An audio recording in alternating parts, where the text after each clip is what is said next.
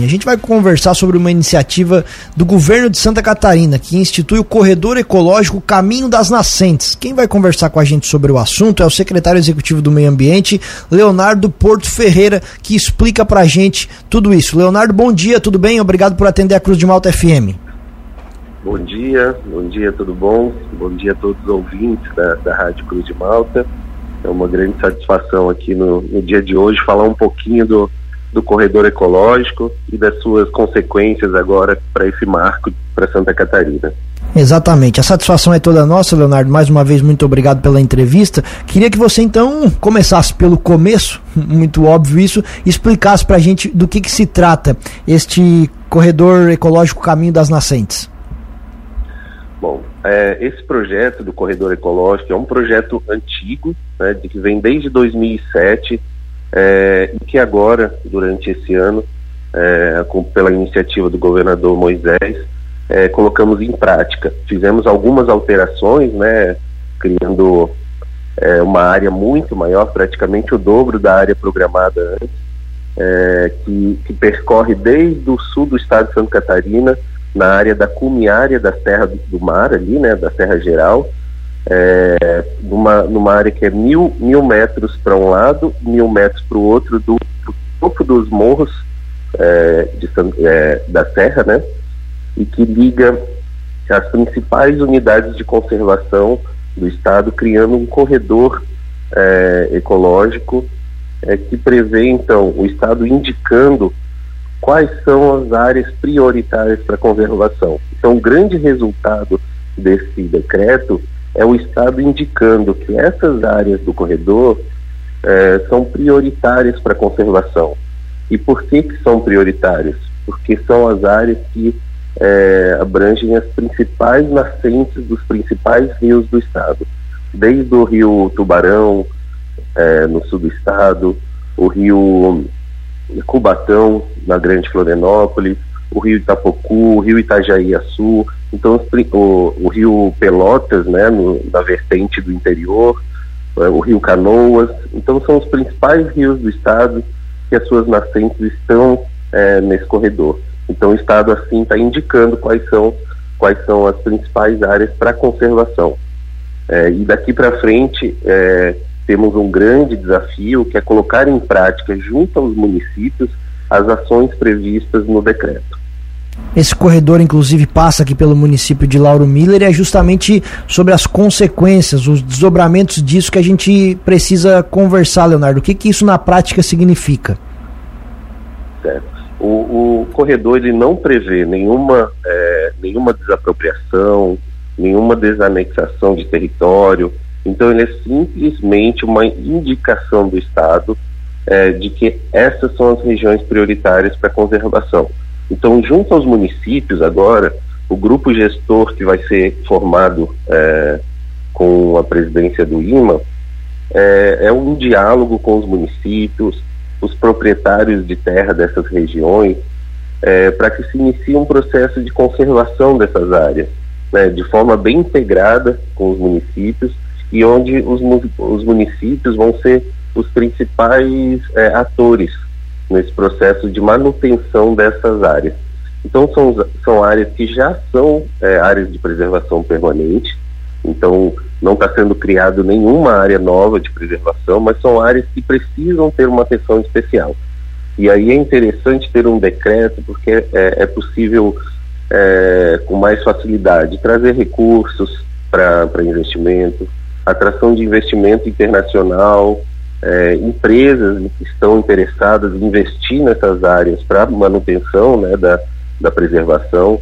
Então é muito mais uma indicação do Estado, né, uma atenção especial para esse corredor, é, do que uma pressão para é, para né, desapropriação de terra ou é, aquisição de novas áreas. Então é muito mais uma iniciativa para um diálogo com os municípios e a sociedade sobre a importância dessas áreas. Secretário, então podemos, é, até para deixar bem claro para os nossos ouvintes, especialmente para aqueles proprietários de terras onde passa esse corredor aqui no nosso município, o objetivo mais então é, um, é a questão da conscientização e o incentivo à preservação desses espaços, né? Isso, exatamente.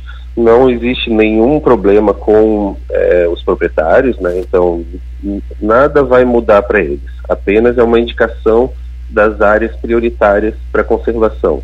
E, e para os proprietários é, é, é, é, nós vemos só como vantagem, porque nós é, temos participado das discussões com alguns proprietários e percebemos muito que, que é, diversos têm interesse em conservar em recuperar áreas, mas eles não sabem quais são as principais, qual, né, qual as principais áreas para conservação, onde é mais interessante recuperar, conservar, e dessa forma a gente consegue indicar já direto para o proprietário onde ele pode é, colocar os maiores esforços é, para manutenção da qualidade ambiental.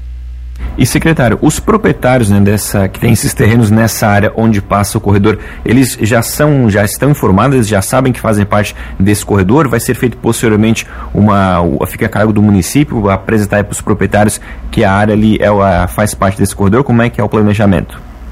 Isso, exatamente. Alguns já têm ciência, inclusive alguns proprietários fizeram parte é, da construção desse, desse corredor mas a ideia é o diálogo com o município e o município se apropriar desse corredor. Né? É, como o corredor ele foi dividido em blocos, né, é, para melhor gestão, dentro dessa, desse, desses blocos está é, tá sendo feito um planejamento aqui no estado para um diálogo com os municípios e cada bloco desse vai ter representantes nesse conselho que vai ser formado, né? Um conselho consultivo, consultivo né? Uma, uma, um grupo que vai ser uma forma de é, para gerir esses espaços. E nesse momento os proprietários serão consultados, serão informados é, e serão orientados para as melhores práticas é, nesses, nesses territórios. O que, que muda, Leonardo, agora com a mudança de governo, obviamente? Esses trabalhos vão continuar? É uma garantia? Vai depender da intenção do futuro governador? Como é que fica nesse período de transição? Bom, é um projeto antigo, né? Um projeto que vem, é, que a sociedade é, pedia muito por esse corredor.